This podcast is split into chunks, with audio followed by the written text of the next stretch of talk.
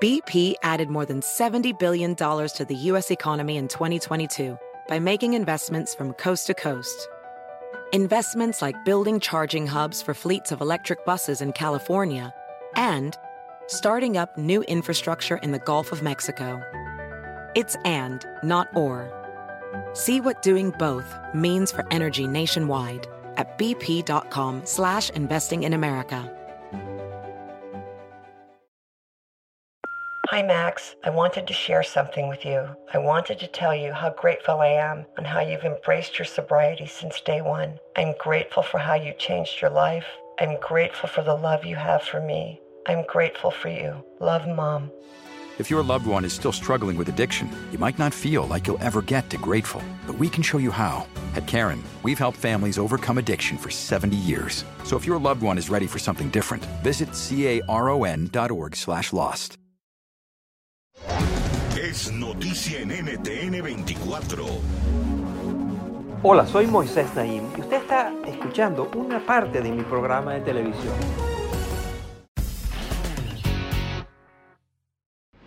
Bienvenidos, soy Moisés Naim desde Washington, encantado de estar de nuevo con ustedes. Miren estas imágenes.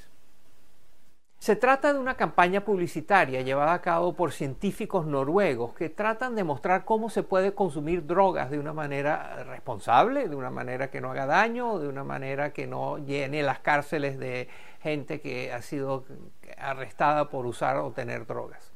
Todo esto es muy controversial, por supuesto, y en Noruega también lo ha sido llevan desde el 2017 tratando de pasar una ley al respecto. Todo parece indicar que este año lo van a lograr. Pero detrás de eso está una pregunta que muchos países están ah, tratando de responder. ¿Qué hacer con las drogas? ¿Qué hacer con el consumo de drogas? Y el, ah, va desde la prohibición total, donde países prohíben completamente la tenencia y uso de todo tipo de drogas, hasta la liberalización, la propuesta de liberalización del consumo y la despenalización del consumo. Y en el medio hay todo tipo de variaciones. Es un tema que no tiene solución fácil, que no hay una eh, idea central fácil de adoptar. Lo que sí está claro es que la prohibición total desde hace ya tantos años no ha dado resultado. Es obvio que no, eso no está funcionando. Pero ¿qué es lo que sí está funcionando? Bueno, eso y otras cosas sobre este eh, difícil tema es lo que vamos a ver en el reportaje a continuación. En 2001, Portugal se convirtió en el primer país en liberar la posesión y uso de pequeñas cantidades de todas las drogas. Eso no es lo mismo que hacerlas legales. Más bien quiere decir, por ejemplo, que aunque el tráfico y la venta de heroína siguen estando prohibidos por ley, las personas no enfrentan penas de cárcel por adquirir ciertas cantidades de este peligroso opioide para consumo personal. Esta política es parte de un controversial esfuerzo conocido como despenalización, que consiste en tratar el uso de narcóticos como un problema de salud en lugar de uno criminal. Hablamos con Alex Kral, del Centro de Investigación RTI International. Criminalizing drugs is a, strategy la penalización de las drogas es una estrategia que en los últimos 50 años no ha conseguido lo que busca. Entiéndase, reducir el consumo de drogas. Más bien las personas pierden a familiares que son sentenciados a prisión por mucho tiempo y cuando se reincorporan a la sociedad tienen menos posibilidades de encontrar trabajo, vivienda y de ser respetados en la sociedad. En Portugal, en cambio, paneles compuestos de trabajadores sociales y profesionales de la salud determinan si el detenido con droga para uso propio recibe una multa o es referido a un centro de rehabilitación. Para 2016, la cifra de presos por crímenes de drogas en el país europeo había disminuido en un 43%. Tal reducción de la población carcelaria puede representar un gran alivio económico. En países como Estados Unidos, por ejemplo, el sistema de prisión cuesta a los contribuyentes cerca de 80 mil millones de dólares al año. Portugal además ha destinado recursos para apoyar a los drogodependientes con programas de rehabilitación y reinserción social. Así el número de muertes por sobredosis es cinco veces menor que en el resto de la Unión Europea. Y el consumo de drogas duras como las anfetaminas o la cocaína ha disminuido considerablemente desde la implementación de estas políticas.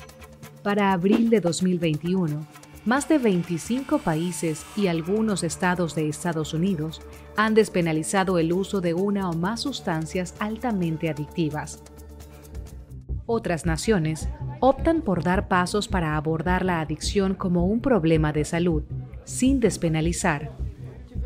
Es el caso de Francia, donde la posesión y uso de narcóticos es ilegal excepto en centros de consumo supervisado. En 2016, París abrió la primera de estas salas en las que personas con problemas de dependencia pueden consumir drogas bajo la supervisión de un personal especializado. El propósito es prevenir la sobredosis y reducir las enfermedades transmitidas por agujas, como el VIH.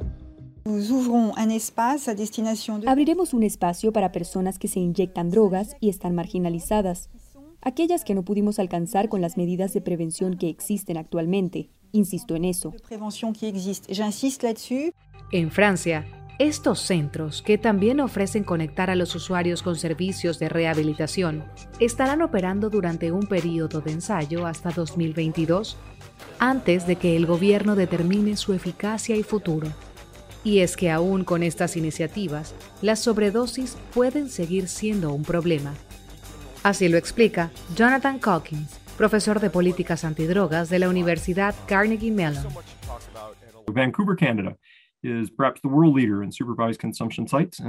Vancouver en Canadá es probablemente un líder en centros de uso supervisado de drogas y desafortunadamente un líder en muertes por sobredosis. Esto se debe a que las personas que acuden a los centros seguramente también consumen fuera de ellos. Además, la mayoría de los consumidores de drogas en el mundo no usan estas salas. Las personas que acuden a ellas representan solo el 1 o 2% de todos los casos de uso de opioides. De hecho, cuando se trata de políticas de drogas más liberales, los resultados varían enormemente. Consideremos el caso de Costa Rica, que despenalizó la posesión y consumo de marihuana y cocaína en 2001. Aunque desde entonces han logrado disminuir el número de presos por posesión de marihuana, entre 2006 y 2010, el consumo de cocaína se cuadruplicó y el uso de marihuana incrementó en un 260%. Más drogas circulando en las calles ha llevado también a un alza en los asesinatos por drogas. Los detractores señalan otro problema. Estas medidas menos punitivas no destruyen el mercado negro, sino que dificultan reconocer a los narcotraficantes pues la cantidad que estos poseen a la hora de vender puede ser la misma que tenga un consumidor. Por otro lado, la implementación de estas políticas puede enfrentar cierto rechazo por parte de los votantes.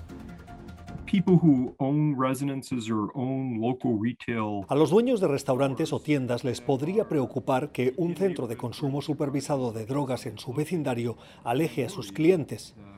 Hay preocupaciones sobre el aumento de la basura en la calle o que haya más gente orinando en espacios públicos. Hay muchas personas que en principio apoyan estos centros, pero que no necesariamente aceptarían que estén ubicados al lado de su casa o supermercado. La despenalización y otras iniciativas que buscan tratar el consumo de drogas como un problema sanitario dividen a las sociedades pero ante la falta de medidas universalmente eficaces para enfrentar la amenaza de los narcóticos, la educación surge como un punto de consenso. Informar a la población sobre los efectos nocivos de las drogas y los servicios disponibles para rehabilitación ayuda a salvar millones de vidas.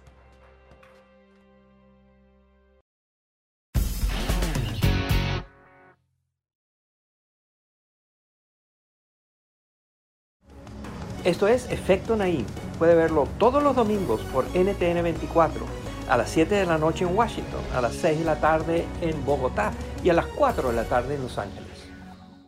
Can you remember a time when you thought someone you disagreed with might actually be right? In the new podcast, You Might Be Right, former Tennessee governors Bill Haslam and Phil Bredesen pose that question to guests like Paul Ryan, Al Gore, and Judy Woodruff. Come for the stories Stay for the substance and expert insights into some of the most challenging issues facing the country, including affordable housing, crime, and education. Listen to You Might Be Right, a new podcast from the Baker School at the University of Tennessee, available wherever you get your podcasts. Hi, Max. I wanted to share something with you. I wanted to tell you how grateful I am and how you've embraced your sobriety since day one. I'm grateful for how you changed your life. I'm grateful for the love you have for me. I'm grateful for you. Love, Mom. If your loved one is still struggling with addiction, you might not feel like you'll ever get to grateful, but we can show you how. At Karen, we've helped families overcome addiction for 70 years. So if your loved one is ready for something different, visit caron.org/lost.